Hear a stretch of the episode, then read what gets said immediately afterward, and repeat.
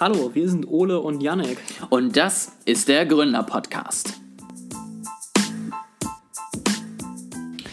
Willkommen zurück beim Existenzielle Ängste Podcast, wo es nur um die, um die größten Weltentwicklungen geht, wo ihr immer äh, hingehen könnt, wenn ihr mal wieder Angst haben wollt vor dem Ende der Menschheit.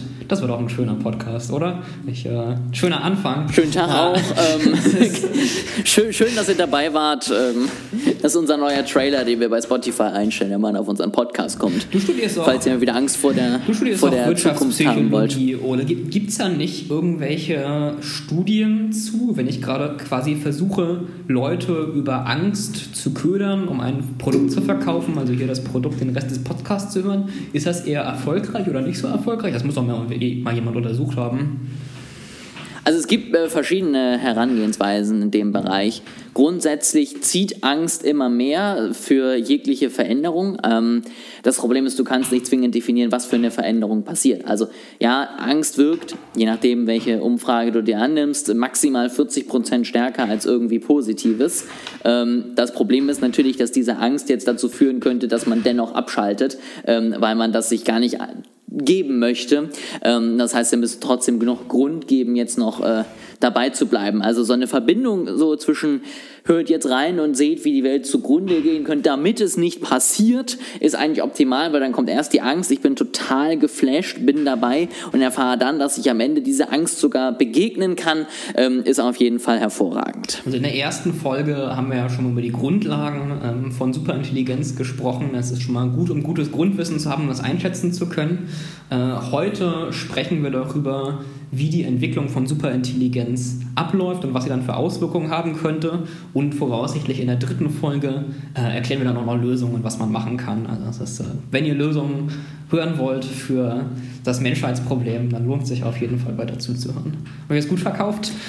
Hervorragend. Dann lass uns gleich mal weitermachen mit unserer Entwicklung der Superintelligenz. Genau. Ähm, es geht jetzt darum, wie entwickelt sie sich. Und die erste Frage ist, wie schnell entwickelt sie sich. So, jetzt müssen wir hier eine wichtige Unterscheidung machen. Letztes Mal haben wir darüber gesprochen, wie schnell erreichen wir MLI, menschliche Level-Intelligenz, also Intelligenz, die auf dem gleichen Level mit einem Menschen ist. Kannst du jetzt schon erraten, was jetzt der Unterschied ist, was wir jetzt gleich betrachten?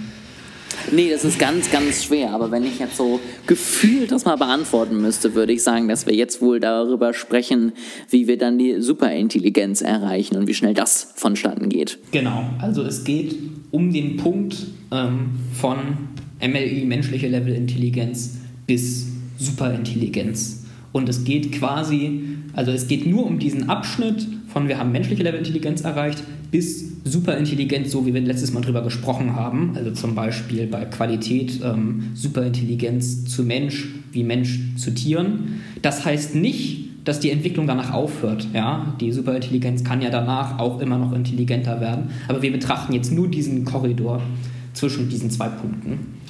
Und da unterscheidet Bostrom jetzt zwischen drei Geschwindigkeiten. Die erste Geschwindigkeit ist langsam, das heißt, es bedeutet, es dauert Jahrzehnte oder Jahrhunderte. Die gute Nachricht, wenn das passiert, ist, sie ermöglicht uns Menschen, uns politisch anzupassen. Ja? Äh, neue Gesetze können geschrieben werden, neue Experten können sich entwickeln, man könnte einen Studiengang Superintelligenz einführen. Personen, die irgendwie marginalisiert oder ähm, benachteiligt sind durch die Entwicklung, können Kampagnen starten, um Dinge zu bewirken.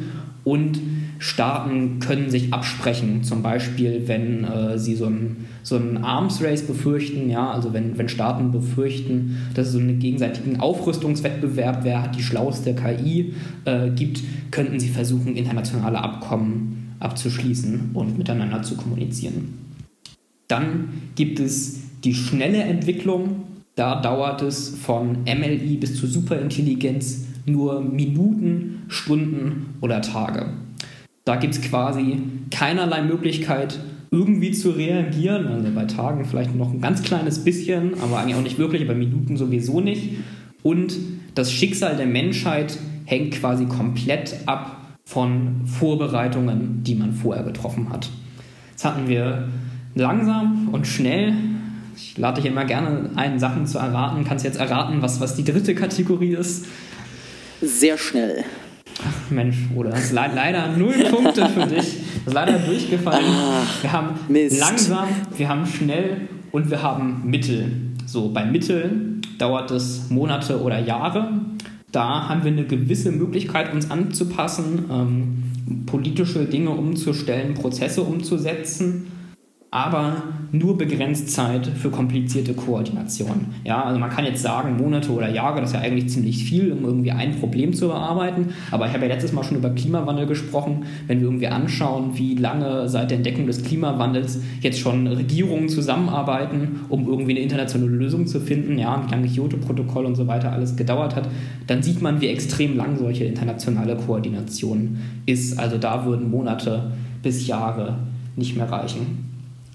Wir sehen es doch auch in der Entwicklung vom Internet jetzt, wo man natürlich von Anfang an noch nicht zwingend äh, abschätzen konnte, ob das jetzt positiv oder negativ ist, die Entwicklung. Aber ich meine, das haben wir jetzt ja auch schon ein paar Jahre und äh, arbeiten jetzt eben an sowas wie DSGVO oder ähnlichen Dingen, um plötzlich mal unsere Gesetze von 1900 irgendwas dann doch mal anzupassen an die neuen Begebenheiten, ja. die es seit 30 Jahren gibt. Also da sieht man ja auch, ähm, dass es einfach dauert, bis A erkannt wird, dass vielleicht gerade das Bedürfnis da ist, etwas zu tun und dann eben ähm, bis auch gehandelt wird.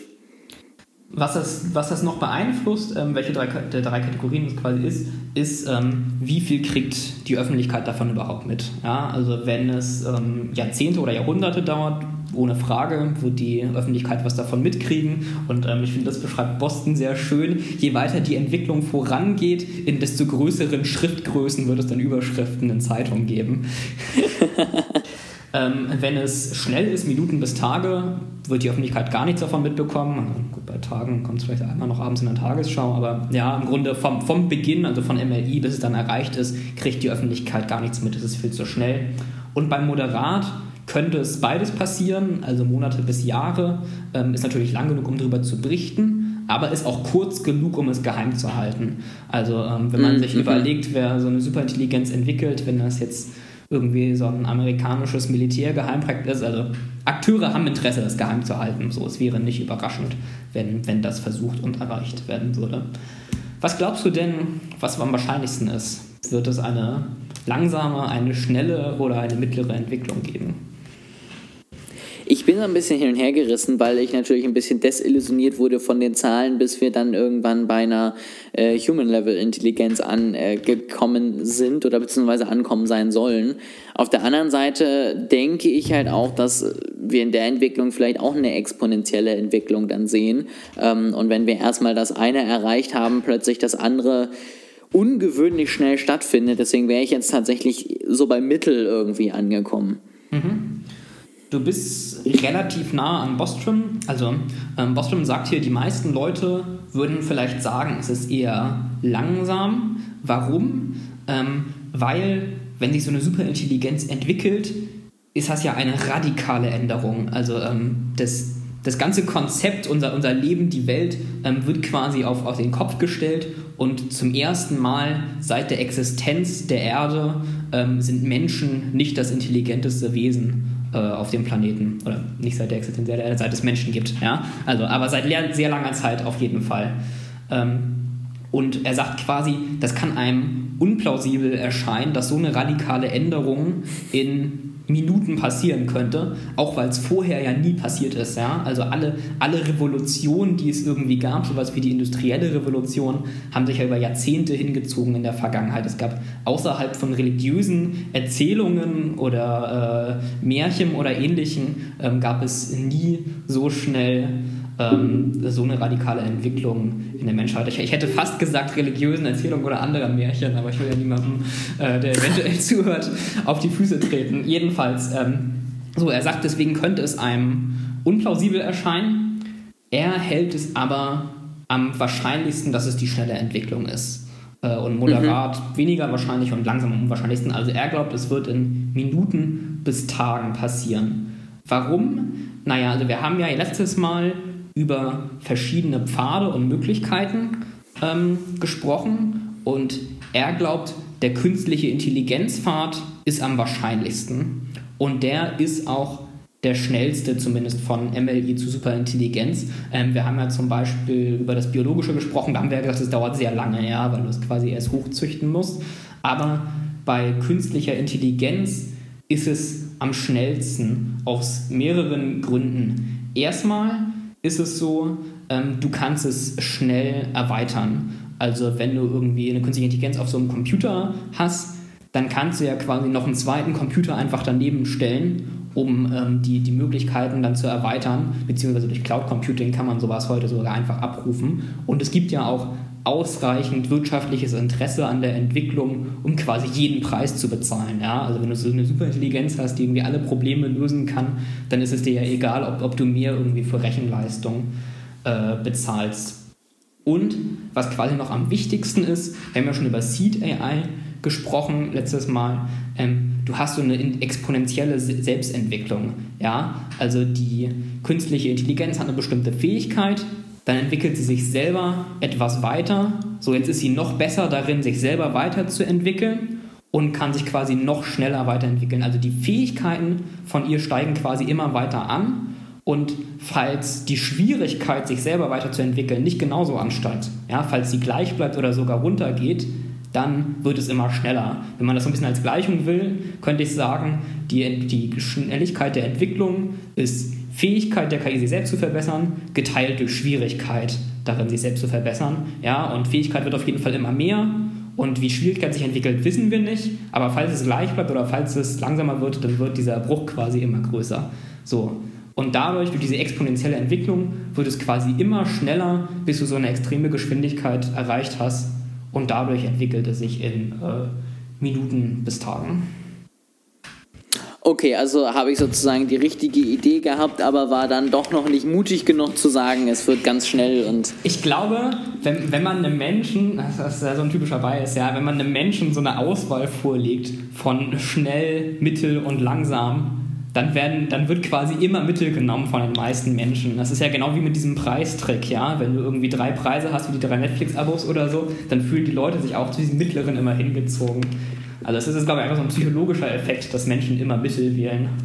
Ja, klar, also das ist natürlich auch immer so ein bisschen die Möglichkeit, nicht arg äh, daneben zu legen, ja, weil ich, wenn ich schnell gesagt hätte und es langsam gewesen wäre, wäre ich sozusagen komplett auf der falschen Seite. Bei der Mitte kann ich immer sagen, naja, ich war ja nicht komplett daneben, ne, und äh, fühle mich dadurch natürlich besser. Ich möchte an dieser Stelle des Podcasts ähm, nochmal betonen, dass wir hier nicht irgendwie von einem Science-Fiction-Film reden. Ja? Also wenn ich sage, innerhalb von Minuten oder Stunden entwickelt sich ein neues Wesen, das intelligenter ist als Menschen und dadurch erstmals so ein Wesen ähm, auf der Erde existiert und dadurch die, die Grundweltordnung sich verändert, ja, dann rede ich hier von was, was, was wirklich vorhergesagt wird, möglicherweise in den nächsten Jahrzehnten. Ähm, und eben, wie gesagt, nicht, nicht von einem Science-Fiction-Film. Ich weiß nicht, wie es dir damit geht. Also ich finde, mir macht das ganz schön flaumiges Gefühl dabei. Ja, ich glaube, das ist gerade so ein bisschen das, was du da noch dazu gesagt hast. Das muss man sich, glaube ich, immer noch mal irgendwie vor Augen führen, weil solange man da halt hypothetisch drüber spricht, ja, ähm, ich sag mal Durchschnitt 2081, ähm, dann hat man ja so ein paar Horrorfilme geguckt, wo dann ja irgendwie am Ende dann aber doch wieder die Menschheit gewinnt und das irgendwie einfängt und hast du nicht gesehen. Ich glaube, man, man äh, packt das schnell in die Ecke und ist so, ja, ja, genau, dann haben ja. wir so ein bisschen was Intelligentes. Ähm, aber äh, letztendlich, das weiß man ja nicht. Ne? Das war ja auch das, was ich beim letzten Mal schon angesprochen habe. Man weiß ja nicht, was dann passiert.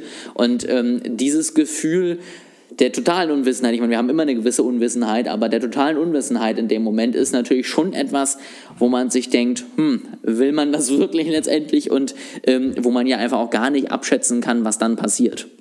Also genau, ich würde dem mit dem sich klar machen, würde ich ja auch nochmal zustimmen. Also wenn man so einen Podcast hier gerade so nebenbei hört, ist glaube ich so leicht abzudriften, sich zu denken, man hört hier jetzt quasi nur so eine Geschichte. Ähm, und was wir letztes Mal schon angesprochen haben, will ich auch nochmal betonen. Also ich, ich glaube, man denkt viel, okay, wir haben diese künstliche Superintelligenz halt geschaffen und das würde dann bedeuten, a, dass wir quasi irgendwie ihre Meister und Kontrolleure sind und B, das würde irgendwie bedeuten, dass sie wie wir ist. Aber wir haben ja schon letztes Mal gesagt, das ist nicht so, ja. Also man muss sich quasi klar machen, wir zu dieser künstlichen Intelligenz sind dann wie Hunde oder Affen zu uns. Ja, und wenn man, ich, ich, finde, das ist besonders beeindruckend, wenn man sich nochmal klar macht, wie man diese Tiere quasi beobachtet. Ja, also du gehst irgendwie in den Zoo und siehst irgendwie einen, einen, Affen, wie er ein Werkzeug benutzt, um Nahrung zu öffnen oder so und bist da schon, schon beeindruckt und sagst, oh, süß, guck mal, er kriegt so einfache Sachen hin. Ja, und das, das sind dann quasi wir. Das ist, ist, ist finde ich, das muss man sich wirklich nochmal klar machen. Ja, das ist ja auch sehr spannend, weil ich meine, bei Affen ist es ja auch so ein bisschen so die Entwicklung, die wir jetzt selber machen. Also wir sind ja letztendlich rein evolutionär auch aus Menschenaffen hervorgekommen, waren am Anfang halt genauso wie die ähm, und gucken jetzt eben selber drauf. Klar, da hat es Jahrtausende gedauert, bis die Entwicklung irgendwann mal zu Ende war. Ähm, aber wir sehen ja auch da letztendlich in allen Entwicklungen irgendwie wieder exponentielles Wachstum und plötzlich sehen wir halt einfach Entwicklungen, die äh, ja sonst Jahrtausende gedauert haben, eben in Minuten. Und man muss ja auch da überlegen, du hast es ja auch schon gesagt, ähm, in dem Moment, wo das erstmal entstanden ist, heißt es ja nicht, dass die Entwicklung dann aufhört. Also, keine Ahnung, wir haben dann irgendwie ein Programm, was äh, ein bisschen intelligenter ist, was einfach Dinge kann, ähm, zum Beispiel im Bereich der Schnelligkeit, die wir nicht können. Ähm, und wir nutzen es vielleicht am Anfang noch dafür, dass es uns äh, Dinge durchsimuliert und äh, Ergebnisse ausspuckt. So. Aber weil wir ja nun mal ein Ding haben, was sich selber entwickeln kann, ähm, heißt es ja nicht, dass es das ist, was es dann die nächsten 100 Jahre macht, sondern während es in der einen Sekunde uns noch Rechnung ausspuckt, spuckt es uns in der anderen Sekunde was ganz anderes aus. Und ich sag mal, drei Tage später schickt es dann hinterher, ich werde euch alle vernichten und dann äh, war es vorbei, so ungefähr. Wir haben darüber gesprochen, wie schnell geht es. Ähm, noch ein paar Worte dazu, wie passiert es. Ähm, da ist einmal der Punkt, ähm, wird es eher internationale Projekte sein ähm, oder eher nationale Projekte. Das hängt einerseits natürlich davon ab, wie haben sich die ähm, Regierungsstrukturen bis dahin entwickelt. Da ist quasi die UN stärker geworden ähm, oder nicht. Es gibt eher eine Globalisierung, Nationalisierung. Ähm, aber auch wenn es eine Globalisierung natürlich nicht gibt, könnten sich trotzdem irgendwie Länder verbünden, um daran zu arbeiten. Ja? Die EU könnte sich zum Beispiel mit Australien oder Neuseeland verbünden, ja, also mit irgendwie mit befreundeten Staaten, wo man gesagt hat, ähm, da, daran arbeiten wir gemeinsam. Ähm, das gibt aber auch mehrere Punkte, warum es nicht passieren könnte. Einmal ist es so, ein Land könnte sich denken, es kann es gut alleine und die anderen profitieren quasi nur davon. Ja, also wenn, wenn sich jemand überlegt, ich, wenn, wenn ein Land denkt, ich kann das aber alleine besser oder ich bin besser gestellt, wenn ich es alleine mache, als mit anderen zusammen, ähm, dann ist es unwahrscheinlicher, dass es mit anderen zusammen macht. Und so ein bisschen in derselben Richtung, Länder könnten Angst haben, dass die anderen Länder, mit, mit denen sie zusammenarbeiten, die Ergebnisse aus der gemeinsamen Forschung quasi nur so abfangen und Wahrheit in, im Geheimen aber auch noch ihr eigenes Projekt haben und dann quasi dafür nutzen und das ausnutzen. Ja, also deswegen, vielleicht gibt es eine internationale Zusammenarbeit, aber auch recht wahrscheinlich, dass aufgrund dieser Fakten das eben eher auf einzelne Staaten beschränkt ist. Dann ist die Frage, wird es nur ein Projekt geben, was Superintelligenz erreicht?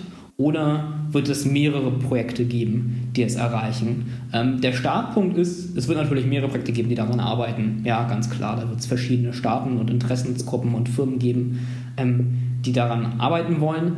Es wird aber wahrscheinlich nur ein Projekt geben, das es abschließt. Warum? Naja, wir haben gerade darüber gesprochen, es dauert irgendwie bis 2040 oder 2080 oder auf jeden Fall sehr lange. Ähm, bis, zu, bis wir MLI erreicht haben und danach geht alles extrem schnell. Ja, und das heißt, das erste Projekt, das irgendwie über diese Schwelle geht, auch wenn das zweite Projekt in der MLI-Forschung, in der MLI-Skala quasi direkt hinter ihm ist, ähm, trotzdem wird das erste viel schneller am Ziel sein. Also Bostrom erklärt das so ein bisschen so, du hast irgendwie zwei Radfahrer, die ein Rennen fahren und du hast so einen Berg und die fahren beide die ganze Zeit diesen Berg hoch und der eine ist ganz dicht hinter dem anderen. Aber sobald der erste über der Schwelle ist, ist der dann quasi schon wieder runter, weil es auf der anderen Seite einfacher ist, bis der andere ihn oben eingeholt hat. Ja, also du hast mhm. diesen einen Punkt, den du erreichst und ab da geht es quasi alles ganz schnell. Und deswegen mhm. wird es voraussichtlich nur ein Projekt geben, das es erreicht, selbst wenn du Konkurrenten hast, die knapp hinter ihm sind.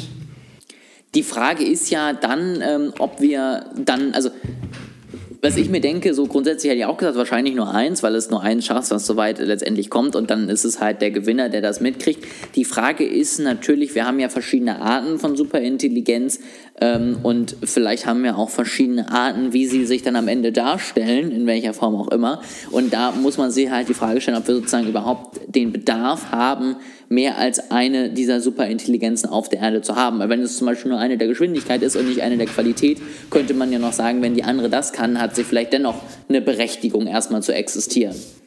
Ähm, ja, wobei Bostrom auch argumentiert, dass wenn du eine Geschwindigkeit Superintelligenz hast, dann die dann auch recht schnell eine Qualität Superintelligenz äh, mhm. entwickeln kann. Also kannst du dir ja quasi überlegen, wir Menschen konnten eine Superintelligenz entwickeln, jetzt hast du etwas, das ist wie Menschen, aber super viel schneller, dann kann es super viel schneller eine andere Superintelligenz entwickeln. Ja, deswegen wird voraussichtlich die erste, die es gibt, ähm, wird sich dann auch in die anderen entwickeln. So, das bedeutet, wir haben jetzt also diese, ähm, diese Superintelligenz und Bostrom sagt, diese Superintelligenz hat einen entscheidenden strategischen Vorteil.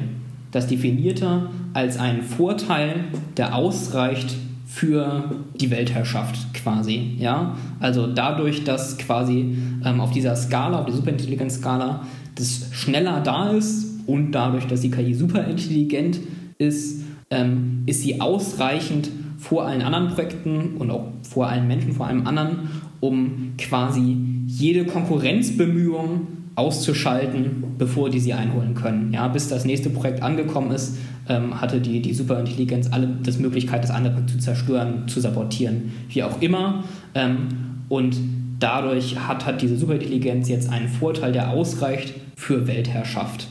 Jetzt fragt Bostrom, ähm, wird die KI diesen Vorteil nutzen, um einen sogenannten Singleton zu schaffen? Ich bleibe jetzt mal bei dem englischen Begriff, weil ich es schwer zu übersetzen finde.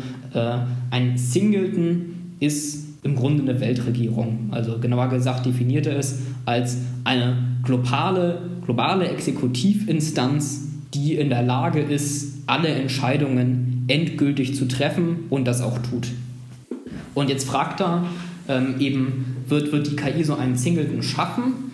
Und naja, ähm, sie hat auf jeden Fall die Möglichkeit dazu. Jetzt ist die Frage, wird es auch passieren? Und wir gucken einmal an, warum haben Menschen denn keinen Singleton geschaffen in der Vergangenheit oder warum tun sie es nicht? Ähm, er argumentiert hier so ein bisschen, dass er grundsätzlich, dass Menschen grundsätzlich die Möglichkeit dazu gehabt hätten. Zum Beispiel die USA, nachdem sie die Atombombe erfunden haben, hätten theoretisch die Möglichkeit geschafft, äh, gehabt, so eine Weltregierung einzusetzen, zum Beispiel indem sie allen die sich nicht unterwerfen, äh, drohen, Atombomben äh, abzuwerfen. Interessanterweise, das klingt jetzt nur noch, was man sich so ausgedacht hat für das Szenario hier, interessanterweise wurde das wirklich damals diskutiert in den USA. Das hat mich sehr mhm. überrascht. Äh, es mhm. gab wirklich Vorschläge von Intellektuellen, ähm, die USA soll quasi eine Weltregierung schaffen und alle, die sich dem nicht fügen, ähm, auf diese Länder Atombomben abwerfen. Heute erscheint er noch so ein bisschen irrwitzig.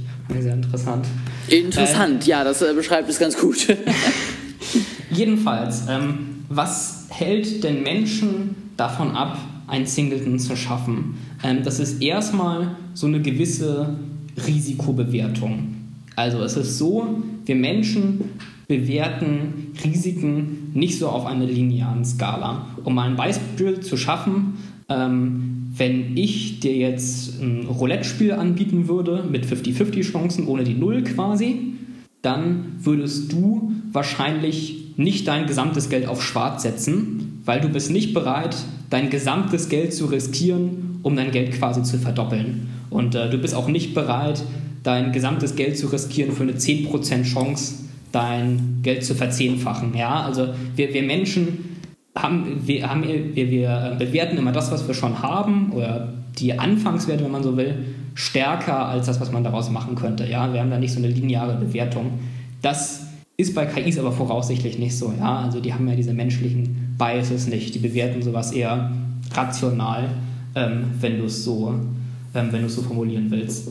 Der zweite Punkt ist, ähm, wir Menschen sind in sowas häufig unsicher. Also wenn ich jetzt quasi morgen Revolution starte, um irgendwie so eine Weltregierung zu schaffen, kann ich nicht bewerten, wie die Revolution am Ende ausgeht. Ja, also das hat man auch in bisherigen Revolutionen ähm, gesehen, zum Beispiel in Russland, wo dann später die Sowjetunion draus wurde, ähm, da können sich auch Entwicklungen ergeben, die die ursprünglichen Initiatoren gar nicht wollten. Und deswegen behalte ich vielleicht lieber den Status quo, weil ich mir nicht sicher bin, was genau für Veränderungen passieren, die ich da anstoße. Eine KI könnte das aber besser vorhersagen und deswegen würde sie das eher durchführen. Dann der dritte Punkt ist interne Koordination. Also wenn ich jetzt irgendwie anstrebe, ähm, eine Weltregierung oder ähnliches zu bilden oder generell eine Regierung, ist ja so, ich mache das nicht alleine, sondern ich mache das irgendwie mit einer Gruppe von Menschen. Ja, es gibt irgendwie eine Partei oder Council oder was auch immer. Äh, man muss sich aber eben immer Sorgen machen, dass es innerhalb dieser Gruppe irgendeine Verschwörung gibt oder Leute irgendwie gegen einen arbeiten oder ähnliches. Ja, man hat nie diese perfekte Kooperation, um ein Ziel zu erreichen. Wenn eine KI das jetzt aber alleine macht, gibt es dieses Problem nicht. Ja, das könnte sie quasi so umsetzen. Und der letzte Punkt sind Kosten. Ähm, also ich könnte jetzt ja versuchen, ähm, ja, oder Deutschland könnte versuchen, so eine Weltregierung zu schaffen durch diplomatische Mittel. Das wäre aber extrem viel Aufwand, ja, irgendwie an der Zusammenarbeit mit anderen Ländern, an diplomatischen Einrichtungen, äh, an Wirtschaftshilfe, die man eventuell gewähren müsste. Oder auch wenn man es auf eine militärische Art und Weise machen müsste, wäre es auch extrem viel Aufwand ähm, die eine Regierung oder Organisation in der Regel scheuen, weil man es lieber für was anderes verwendet, zum Beispiel interne Entwicklung. Wenn du jetzt aber eine Superintelligenz bist, hast du diesen Aufwand in dieser Form so nicht. Ja, also die Superintelligenz könnte quasi von jetzt auf gleich äh, sämtliche Waffen den, den Menschen wegnehmen, indem sie irgendwie Roboter und ähnliches überall einsetzt. Ähm, oder noch einfacher, sie könnte eine extrem gute Propagandamaschinerie fahren, äh, um Menschen irgendwie vom Weltfrieden und von, von diesem Singleton zu überzeugen. Ja, um nochmal auf das Beispiel mit den Tieren zurückzukommen, wenn du dich überlegst, wie du quasi Tiere konditionieren kannst, wie vergleichsweise einfach das für dich ist, so wäre es dann quasi ähm, für die KI zum Menschen. Also dieser Kostenfaktor fällt auch im Grunde weg. So, und diese vier Punkte quasi, ja, wir haben jetzt vier Punkte angeschaut, die Menschen davon abhalten, so einen Singleton äh, zu schaffen, die gelten für die KI aber so alle nicht. Ja, wir, wir haben gesehen, das kann sie quasi alles überwinden. Und deswegen sagt Bostrom, ja, es ist wahrscheinlich, dass die KI so einen Singleton schafft, also so eine Weltregierung, die im Grunde alle Entscheidungen treffen kann interessant. Und ich würde sagen, dass was das dann bedeutet, äh, wenn sie das macht und äh, wie wir damit umgehen können, das wird dann wahrscheinlich das Thema der nächsten Folge. Dann haben wir jetzt nämlich auch einen wunderschönen Cliffhanger und ähm, können uns da sozusagen alle die nächste Woche ja vorfürchten, drauf freuen, was auch immer man dazu sagen möchte, auf jeden Fall darauf vorbereiten. Genau, also nächstes Mal schauen wir an äh, Motivation und Ziele der AI, Gefahren, die dadurch entstehen und was man dagegen tun kann. Alles klar, sehr spannend. Dann ähm, wie auch beim letzten Mal gerne schickt uns Feedback zu, ähm, wenn ihr Fragen habt, wenn ihr noch irgendwas geklärt haben wollt, wenn ihr eine andere Meinung habt, ähm, sind wir auf jeden Fall daran interessiert. Ich verlinke euch wie immer alles in der Beschreibung und freue mich drauf, wenn ihr da auf jeden Fall Feedback für uns habt und bin gespannt, was wir in der nächsten Woche dann noch besprechen werden.